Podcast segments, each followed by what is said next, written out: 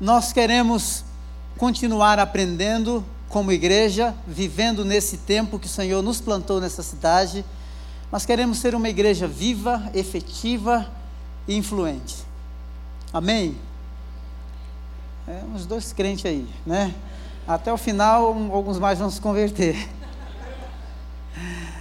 Eu tenho falado aqui sobre simplicidade.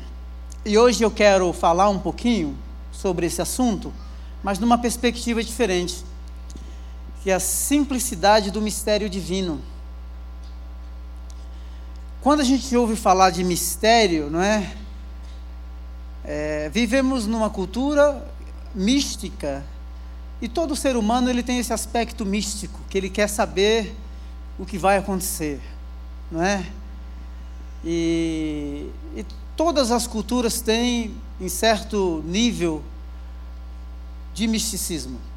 Mas eu percebo que, por exemplo, quando a gente fala sobre um assunto escatologia, que é o estudo das coisas do fim, então as pessoas já ficam assim, uau, o que é que vem por aí, né? E o que me parece que há esse desejo muito grande de querermos saber como que será o desdobramento da história. E eu acho que a gente precisa entender, mas a gente pode fazer um caminho inverso. Em vez de ficar ansioso com os desdobramentos de como será né, uh, o, o desfecho ou o desdobramento da história, por que não olharmos ou procurarmos compreender melhor aquilo que Jesus fez na cruz e entendendo o que ele fez na cruz, porque já fez e aquilo que ele fez e faz é perfeito, e aí a gente vai ter um entendimento maior de como será o desfecho da história. Eu acho que é muito mais seguro para nós. Não é verdade? Eu acho que é muito mais, muito mais seguro. Quando a gente lê o texto de Atos, no capítulo 1, é, verso 6 ao, ao 8, aqueles discípulos fazem uma pergunta para Jesus, não é? Senhor, é nesse tempo que vais restaurar o reino a Israel? Essa pergunta parece simples, não é? Mas não é? Existe por baixo, não é? Além da superfície, algumas questões que a gente precisa observar e pensar o que é que os levou a fazer essa pergunta. Primeira coisa é que o povo de Israel, eles foram levados cativo para o exílio, pelo menos em três etapas. Foram para a Babilônia, levado como povo de Deus escolhido, porém cativos. Lá na Babilônia eles começam a estudar a lei, surge a sinagoga. É, a partir desse período, os estudiosos e os teólogos falam de um período que eles chamam de 400 anos de silêncio. 400 anos de silêncio profético, ou seja, foi um período em que Deus não fala diretamente com o seu povo por meio de profetas. E aí, de repente, surge um profeta um tanto inusitado chamado João Batista, não é? Se vestia assim com peles de de, a jaqueta do cara era feita de pele de camelo e a dieta não muito atrativa, diz que ele né, comia gafanhotos, e mel silvestre, por aí vai. Mas o certo é que havia uma ansiedade. Porque o João, quando prega no deserto, as pessoas vão ouvi-lo. Por quê? Porque as pessoas estavam ansiosas para que Deus falasse com, com, com elas novamente por meio de um profeta. E surge o João no cenário histórico, trazendo uma mensagem, preparando o caminho para a vinda do Salvador, para a vinda do Senhor. Um outro fator interessante é que os, os judeus, como povo escolhido de Deus, povo eleito, para anunciar as grandezas de Deus em toda a terra, um povo é, que havia sido escolhido e separado e queria, conforme o Salmo 67, ser luz para as nações. Esse povo agora estava sendo dominado por um, por um povo ímpio, um povo pagão, que eram os romanos. Eles viviam dominados dentro da própria casa. Então, essa pergunta, quando uh, os discípulos fazem essa pergunta para Jesus, é neste tempo que tu vais restaurar o reino a Israel. Então havia toda uma expectativa, havia uma ansiedade no coração do povo judeus, do judeu, de que o Messias viesse e realmente os libertasse. Os libertasse. Quando você, quando nós lemos o Evangelho de João no capítulo 4, a mulher samaritana, no verso 25 ela diz: O Messias virá e quando ele vier, é, ele nos explicará todas as coisas. Havia um movimento messiânico de todos os tipos, pelo menos quatro ou cinco movimentos que queriam libertar o povo de Israel desse domínio, desse controle político. Então, quando os discípulos fazem essa pergunta, nós temos que ir um pouco mais a fundo e entender de que havia uma preocupação, havia uma ansiedade, de que eles esperavam que algo sobrenatural realmente acontecesse. E, e é interessante nós pensarmos que essa ansiedade os, os levou a, a tomarem, a fazerem muitas coisas, tomarem muitas decisões. Quando a gente lê Atos capítulo 4, não é? o Gamaliel se levanta no concílio e vai dizer assim: olha, se levantou aí um Teudas, que era um messi, um falso messias, se levantou aí uns galileus. E ele fala assim: olha, esses movimentos começaram e eles mesmos se desfizeram. É, ou seja, eram movimentos messiânicos que visavam libertar Israel, Jerusalém, do domínio de Roma. Então, quando a gente percebe que, é, quando é, os discípulos fazem essa pergunta, é neste tempo que vai restaurar o reino a Israel. Então, gente, nós percebemos que havia uma preocupação, havia uma ansiedade. E a ansiedade nos faz, é, nos leva a, a tomarmos algumas posturas, a termos alguns comportamentos que, que não, não são tão saudáveis em muitas situações. Não é? Em muitas situações. Obviamente que os médicos vão dizer, os psicólogos, os psiquiatras vão dizer que um certo nível de ansiedade é natural, que a gente estabelece limites limites para nós mesmos. Mas existem ansiedades aí que nos tira, nos faz perder o sono, adoece, causam as doenças que chamam de doenças psicossomáticas, ou seja, são doenças da psique que elas acabam se revelando, se manifestando no corpo físico e assim sucessivamente. Mas uma coisa muito importante nessa passagem é que a simplicidade do mistério divino é, nos leva a fazermos conjecturas a respeito do nosso próprio mundo. Porque os discípulos estavam preocupados com eles mesmos.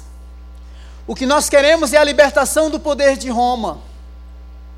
O que nós queremos é que Roma seja dominada, que os imperadores sejam desbancados e que o Messias assuma o controle das coisas. E o que nos parece é que a ansiedade, ela nos faz perder o controle. Gera inquietações, preocupações, incertezas. Então, essa pergunta que parece simples, ela traz no seu, no seu conteúdo, no seu bojo, uma carga de ansiedade muito grande e preocupante. Muito preocupante. Porque no fundo, esses seguidores querem o Messias de acordo com seus conceitos de reino, de povo, de governo, de controle. Então eles querem o Messias dessa forma. Então Jesus responde: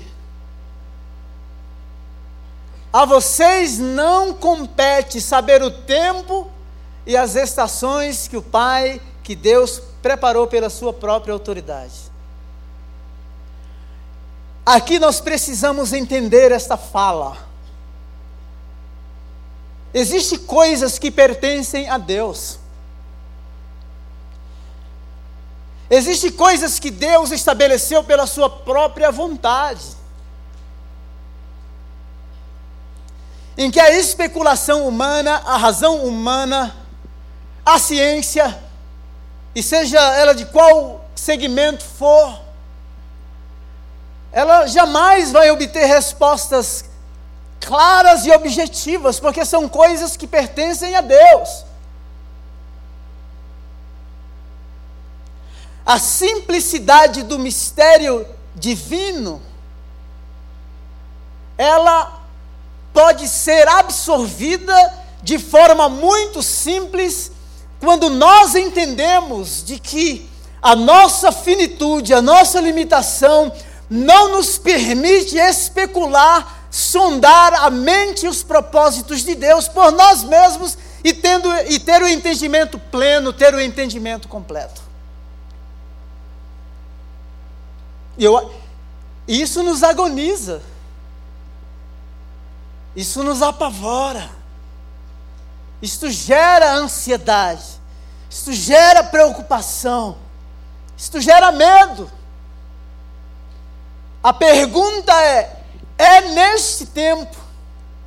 Ou seja, havia uma ansiedade, havia uma expectativa, havia um desejo e aí tem o tempo do homem, que é o Cronos, e tem o Kairos, que é o tempo de Deus. Nós queremos muitas vezes que Deus se adeque, se conforme ao nosso tempo, ao nosso momento, ao nosso jeito, ao nosso projeto pessoal de vida, aos nossos sonhos.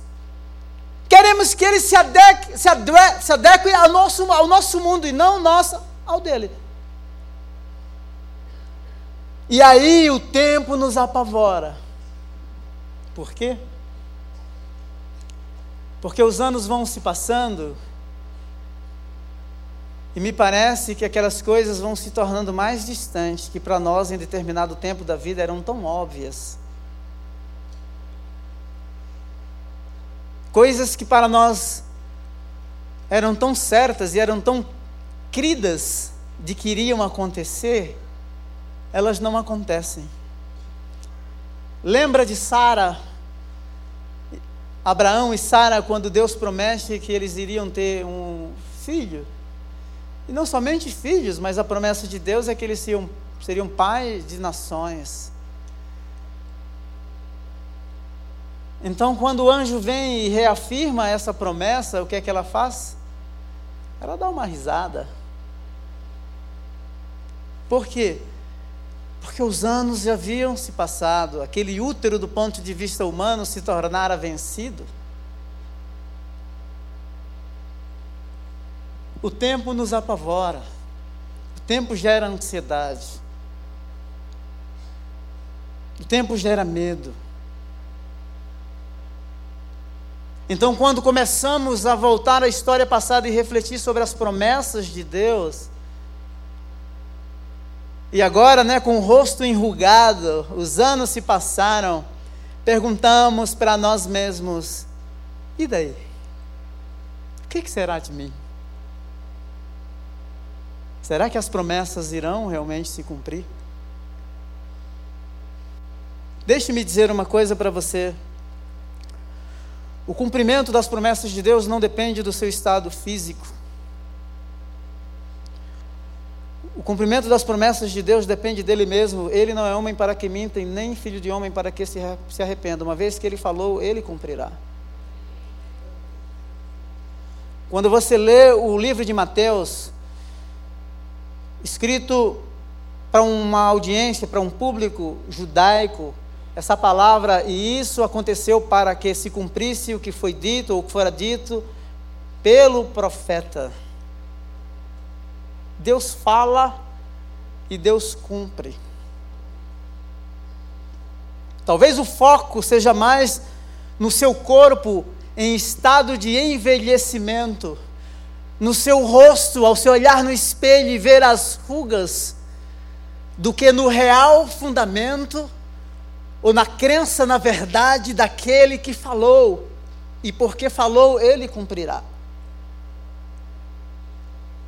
A simplicidade do mistério divino é vivido quando nós acreditamos que existem realmente coisas que pertencem somente a Deus. E Jesus, na sua resposta, ele estabelece fronteiras para os discípulos, dizendo assim: é o seguinte, essas coisas não é da sua alçada, isso não pertence a você. Foi o Pai que preparou pela sua própria autoridade. Mas o que nos parece é que é muito difícil nós ouvirmos verdades como esta, ou verdades que já cremos, e em momentos em que somos tomados por ansiedades ou coisas que nos sobrevêm, que fogem o nosso controle, nos apavorarmos. E é como, e é, e é como se quiséssemos formar Deus, ou formatar Deus dentro do nosso próprio mundo do nosso próprio jeito, a nossa própria forma. A simplicidade do mistério é simplesmente entender que as coisas reveladas são para nós e as coisas encobertas são para Deus. O apóstolo Paulo, ele, dá, ele nos dá algumas instruções fantásticas no livro de 1 Coríntios, no capítulo, no capítulo 2, ele nos dá algumas lições assim que a gente precisa pensar muito. No verso 1 do capítulo 2, ele diz assim: Eu mesmo, irmãos, quando estive entre vocês, não fui com discurso eloquente, nem com muita sabedoria, para lhes proclamar o mistério de Deus. O mistério de Deus que ele está falando aqui é Jesus. E ele está dizendo: Olha, quando eu fui ter com vocês, o meu discurso não foi elaborado dentro das normas da retórica, e nem pautado, fundamentado na sabedoria humana, mas em temor e em tremor. Nós precisamos entender a nossa finitude mediante esse mistério divino. E, e simplesmente nos apegarmos, e nos apegarmos mesmo naquilo que já foi revelado, naquilo que já foi descortinado, naquilo que já compreendemos, que já se tornou claro, naquilo que estava oculto, mas que agora foi revelado e nós tivemos a compreensão.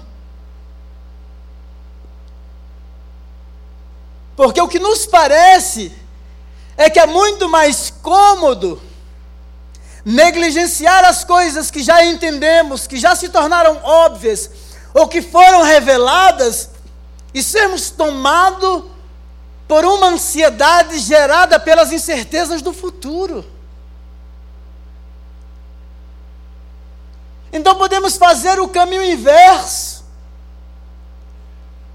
Em vez de nos preocuparmos simplesmente com o desfecho da história no futuro, entender que o desfecho da história futura já foi consumado na cruz do Calvário. Já foi consumado, já foi revelado já temos salvação, já temos segurança eterna. No verso 4 ele diz assim: Minha mensagem e minha pregação não consistiram de palavras persuasivas de sabedoria, mas consistiram de demonstração de poder do Espírito. Para que a fé que vocês têm não se baseasse na sabedoria humana, mas no poder de Deus. Nós temos que entender que a sabedoria humana é frágil, é débil, é incerta, é insegura. E Paulo entendeu muito bem isso, porque ele diz assim: Olha, eu era, sou judeu de judeu, da tribo de Benjamim, estudei na melhor escola teológica, fui instruído aos pés de Gamaliel. Mas ele diz assim: Olha, eu considero todas essas coisas como esterco, como excremento, pelo pleno conhecimento de Cristo.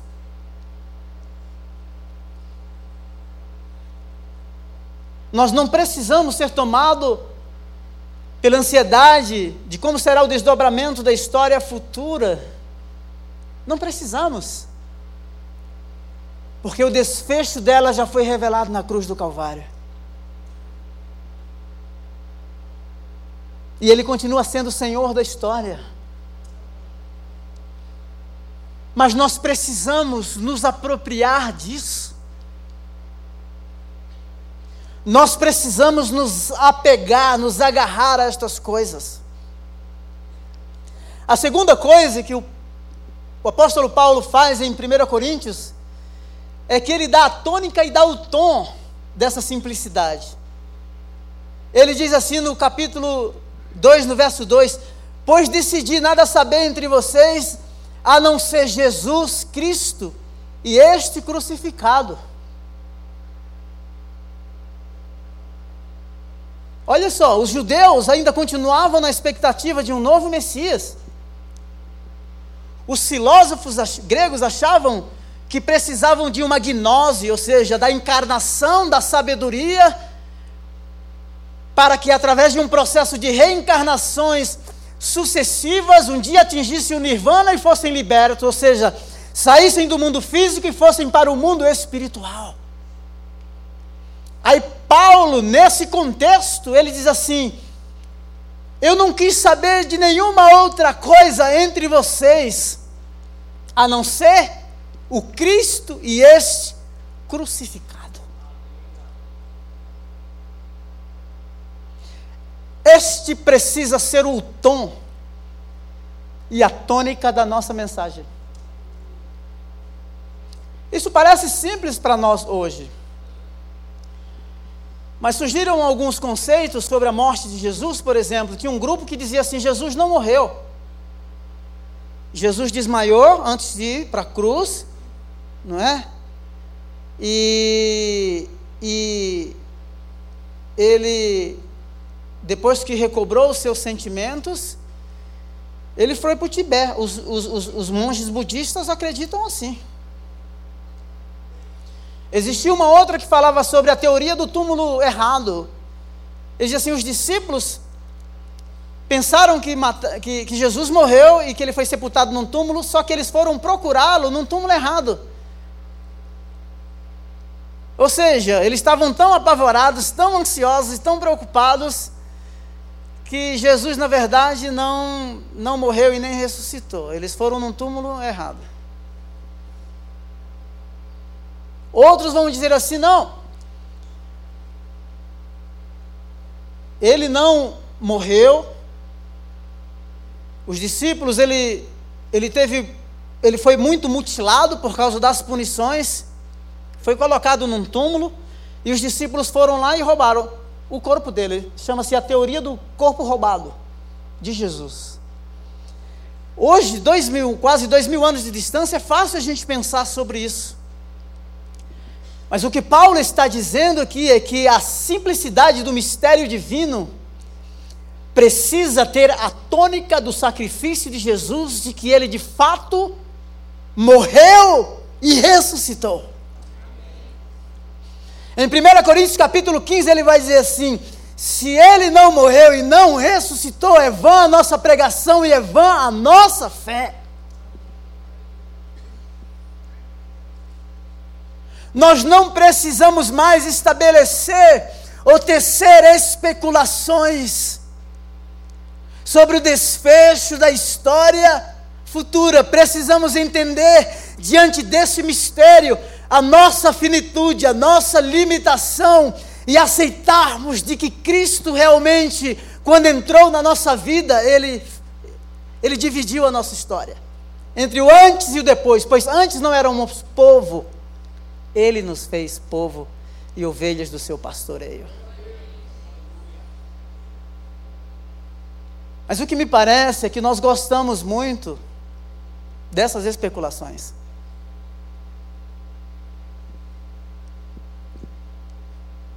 A certeza sobre a eternidade, a certeza sobre a vida eterna, está pautada e fundamentada em dois braços abertos na cruz do Calvário.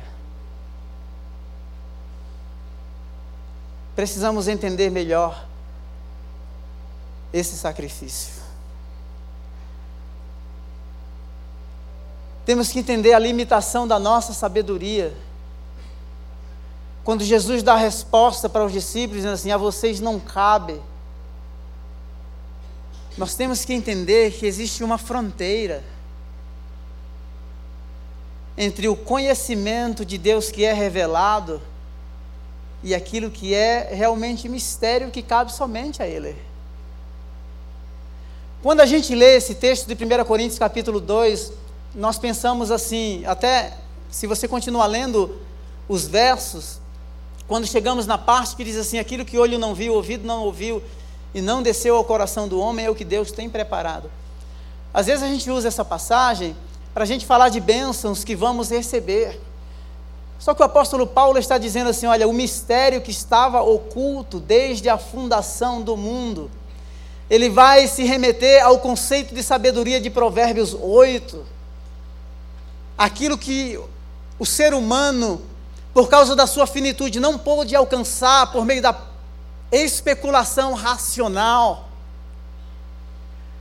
Deus descortinou diante da humanidade. Por isso ele diz assim: aquilo que olho não viu, ouvido não ouviu, nem desceu ao coração do homem, é o que Deus preparou, ou seja, foi o Cristo, o mistério oculto, a sabedoria de Provérbios 8 que permeava a teologia judaica. Deus tabernaculando, habitando entre os homens.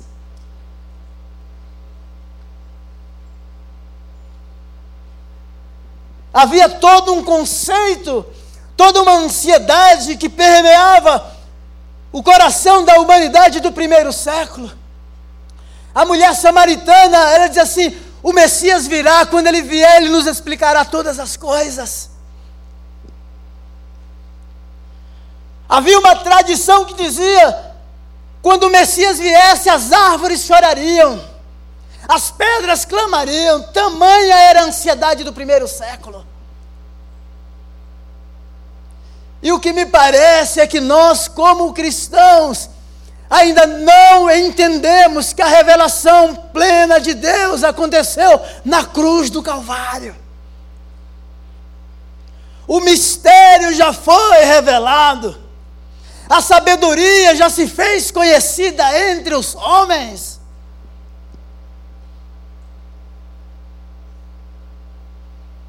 Às vezes, nós não aceitamos alguma, algumas coisas na nossa vida.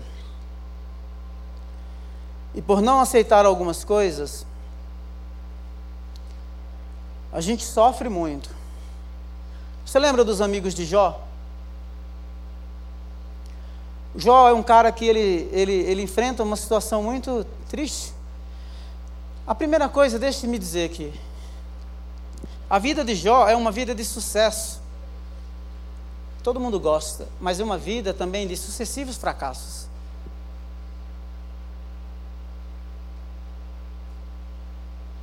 A vida de Jó é uma vida de sucesso, mas uma vida de sucessivos fracassos. Todo o capital que aquele cara tinha, ele tinha uma reputação fenomenal. Um homem íntegro que se desviava do mal. E ele começa a ter perdas assim terríveis. E a pessoa falou assim: pô, esse cara jogou pedra na cruz. Nasceu no dia errado. Isso é uma maldição. E sabe o que é que os amigos de Jó dizem? Dizem assim: não, a raiz do problema está nele, em Jó. Nós precisamos entender a nossa finitude nesse aspecto. Nós não somos juízes de ninguém. Os amigos se tornam acusadores. O cara perdeu a família, o cara perdeu as posses. Todo o capital que o cara tinha foi-se embora. doença, dor. E os amigos o acusando. Os amigos o acusam porque tem um conceito que a gente chama de teologia retributiva. Ah, eu sou bonzinho, então Deus vai me responder assim. Às vezes, a gente, quando enfrenta problemas e lutas, a gente começa a fazer uma especulação pessoal para achar em nós defeitos, para ver se o juízo, ou as perdas, ou as doenças, ou os prejuízos, tem uma razão ou não. É assim que fazemos. E quando procuramos o defeito em nós que não achamos, queremos procurar um outro culpado e às vezes chegamos até colocar Deus na parede. É assim ou não é? É assim que a gente age. Sabe o que é que o Jó diz? No capítulo 19, ele diz assim: Deus me feriu.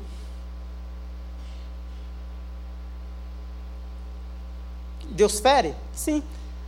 Mas ele fere e ele sara. Deus pode matar? Claro. Ele pode matar e dar vida, ele pode fazer descer a sepultura e fazer subir dela.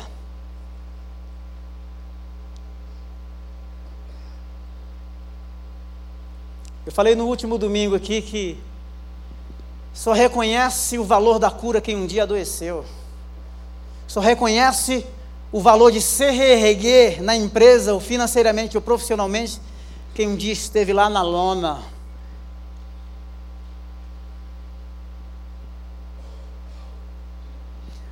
Esse conceito, essa teologia frajuta, que não nos sustenta, você percebe que todas as muletas de Jó estão sendo tiradas. A mulher dele chega assim, ó, maldiçoa esse teu Deus e morre. Fala, acaso Deus nos faria mal?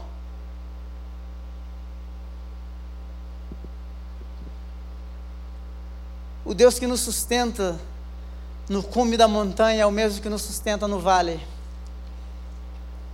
O Deus que nos sustenta nos dias de glória é o mesmo Deus que nos sustenta quando toda a nossa reputação é comprometida. Ah, comprometer a reputação? Claro. Jesus foi chamado de filho de uma fulana, filho de pantera. Jesus foi chamado de comelão. Ele foi chamado de príncipe dos demônios. Você é melhor que ele? Agora eu não vejo ele fazendo nenhuma apologia à reputação dele. Nós precisamos trazer esse fundamento. Deus como fundamento da nossa vida. E entender a nossa limitação e a nossa finitude. nos permitirmos sermos conduzidos por Ele, em todos os momentos, todas as horas. No capítulo 19 do livro de Jó, ele diz assim: Até quando vocês continuarão a atormentar-me e a esmagar-me com palavras? Despiu-me da minha honra e tirou minha coroa da cabeça. O cara perdeu tudo. Eu gosto de uma frase que o salmista diz assim: Deus, tu és o meu bem maior, eu não tenho nenhum outro bem além de ti.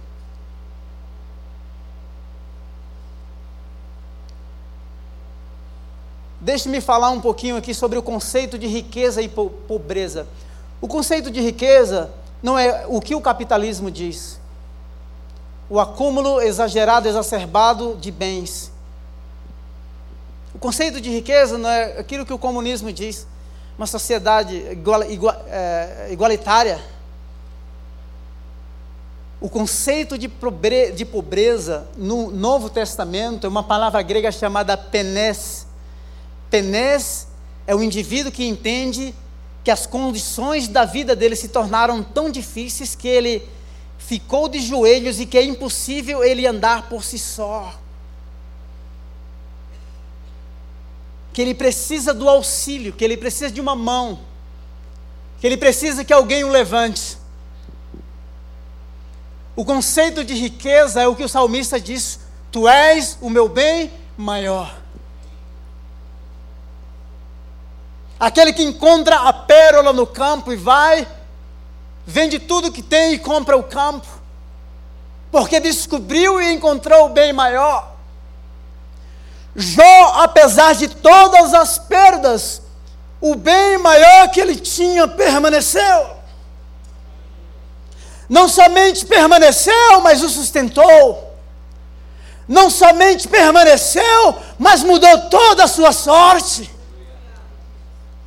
Não somente permaneceu, mas restituiu a sua dignidade, restaurou a sua saúde e multiplicou os seus bens.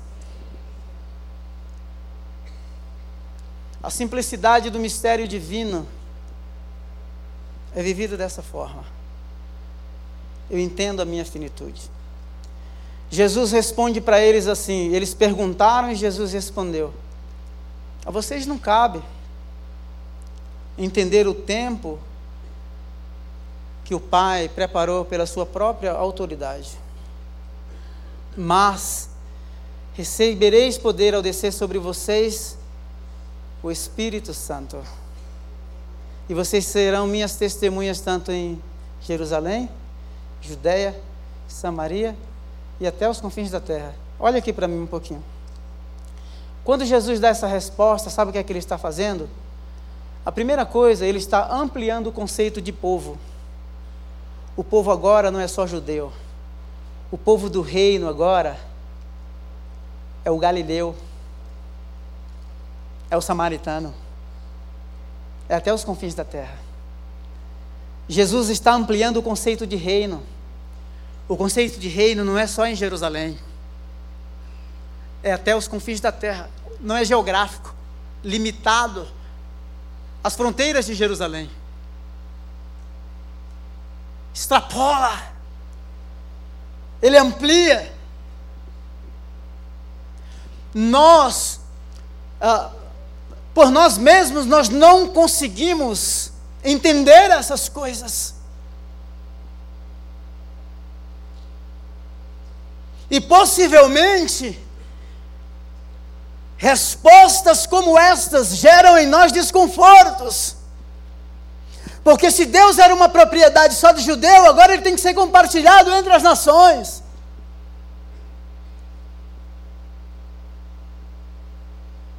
Judeu e samaritano vão estar no mesmo lugar.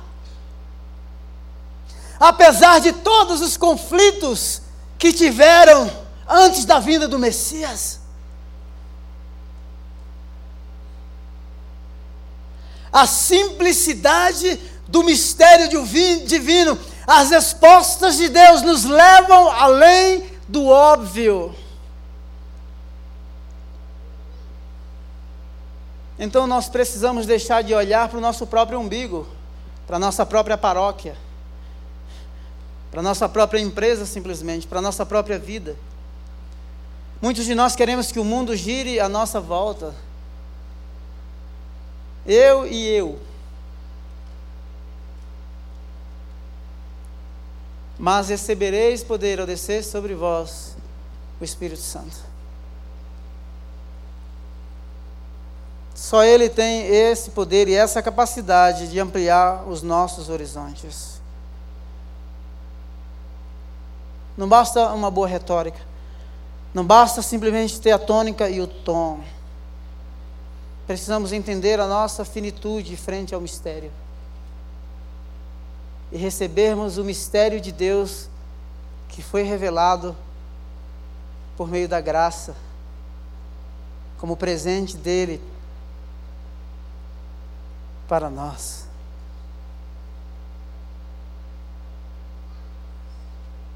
Nós precisamos entender qual é a nossa participação nesse mistério. Tem coisas que cabem a nós. Nós vamos orar daqui a pouquinho. Eu lembro da história de Santo Agostinho, hoje chamado de santo, mas o cara foi perverso. Santo Agostinho era um professor de retórica, foi para Roma e talvez num culto como esse, ele foi criticar é, Ambrósio, que era bispo de Milão, conhecido como professor de retórica, ele é conhecido como boca de ouro por causa do discurso dele. E o Agostinho foi lá ouvir para fazer críticas a esse professor de retórica. Agostinho também era professor de retórica. Agostinho, que nasceu no final do terceiro século e vai até o final, até o início do quarto século, ele ele teve um filho fora do casamento. A mãe de Agostinho, Mônica, orou por Agostinho 28 anos. 28 anos. Cara perverso do jeito que era, crítico. Hoje nós o chamamos de santo. Às vezes eu brinco com alguns colegas, né? Eu falo assim: Deus sabe quem salva. Nós precisamos entender a nossa participação nesse mistério, que é descortinado diante de nós e que nós recebemos como presente, como dádiva, como dom de Deus por meio da graça. É isso que precisamos. E aí eu não preciso me preocupar com o futuro porque o meu futuro está nas mãos dele. Eu não, tenho, eu não tenho que ter medo do inferno, porque ele já expôs a vergonha, principados e potestades triunfando na cruz sobre eles. Eu não tenho que ter medo de Deus, porque sou ovelha do pastoreio dele. Tem gente que tem medo de Deus. Tem gente que não desenvolve um relacionamento de pai e filho, filha e pai com Deus. A simplicidade do mistério divino, entendendo a nossa finitude, nós vamos entender como essa revelação do mistério que estava oculto tem um valor imenso para nós. Porque entendemos toda a nossa miséria, quão perdidos estávamos, quão distantes, quão estranhos. E Ele tomou o nosso lugar na cruz do Calvário. Nós vamos orar, quero chamar o pessoal do louvor aqui, por gentileza. Eu já venho ensaiando dizer umas palavras para vocês aqui um tempo, mas eu acho que agora, antes que eles cheguem, eu quero falar. Às vezes nós precisamos nos converter. Eu não, faço, eu não falo de conversão no sentido de regeneração, de novo nascimento. Mas eu falo de conversão no aspecto de nós vermos a nós mesmos de forma diferente. Sabe por quê? Lembra de Pedro diante da revelação com Cornélio? Pedro descobriu que Deus não trata as pessoas com parcialidade. Nós precisamos alinhar o nosso conceito sobre Deus. Nós precisamos nos converter e alinhar o nosso conceito de povo. No contexto bíblico, agora não é só mais judeu. É judeu, é samaritano, é grego, é paulistano e é baiano.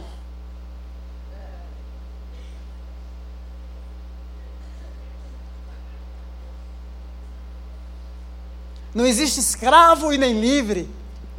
Nós somos um nele. Somos um nele.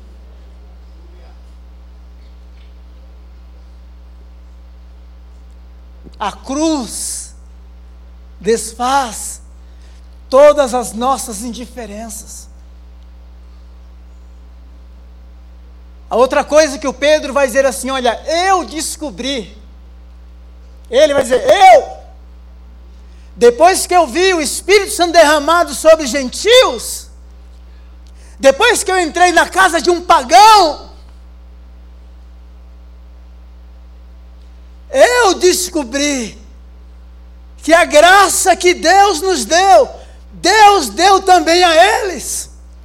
O reino de Deus extrapola as quatro paredes da IBP, extrapola a cidade de São Paulo, vai até o Timão, vai até o sertão, vai até os ribeirinhos, vai até os indígenas.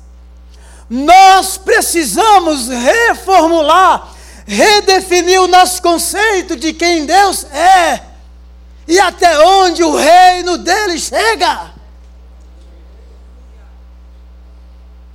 Porque nós somos muito, né? Somos o clubinho. Somos o clubinho. Tem lá, lembra do apóstolo Paulo, onde diz eu sou do, de Pedro, de Cefas, eu sou de Apolo, eu sou de eu sou de, de Paulo. Aí os mais, né, evoluídos diz assim: Não, eu sou de Cristo. Paulo vai dizer assim: Acaso eu morri por vocês? Acaso está Cristo dividido? A simplicidade do mistério é entender a nossa finitude, toda a nossa miséria, toda a pretensão humana e entender que a sustentabilidade da vida está no firme fundamento que é Cristo. Vamos cantar? Vamos colocar em pé?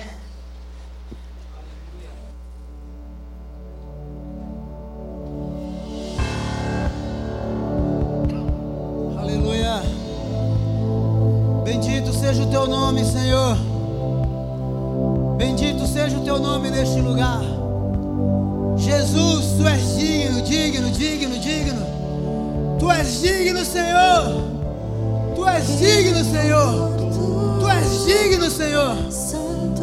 Tu és digno. Tu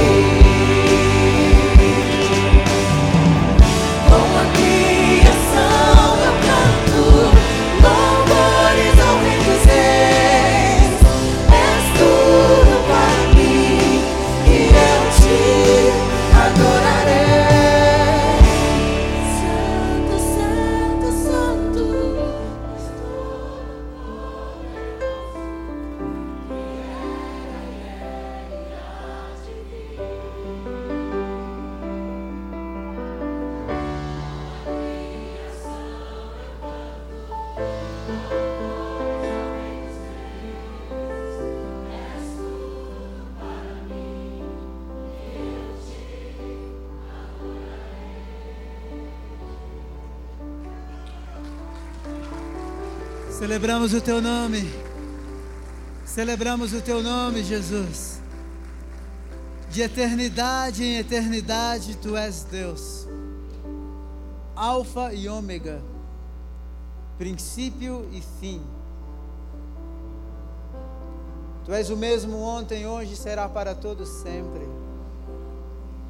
Obrigado porque um dia a luz resplandeceu nas trevas e o próprio Jesus disse: Aquele que me segue jamais andará em trevas, mas terá a luz da vida. Continue iluminando os nossos caminhos. Obrigado porque o mistério que estava oculto foi revelado. E aquilo que olho não viu, ouvido não ouviu, e nem desceu ao coração do homem, foi revelado para nós. Te louvamos, te exaltamos por tua grandeza, por tua beleza, por tua santidade e pelo teu amor. Dá-nos uma semana cheia da tua graça, do teu cuidado e cheia do mistério revelado. Amém. Deus abençoe. Tenha uma boa semana.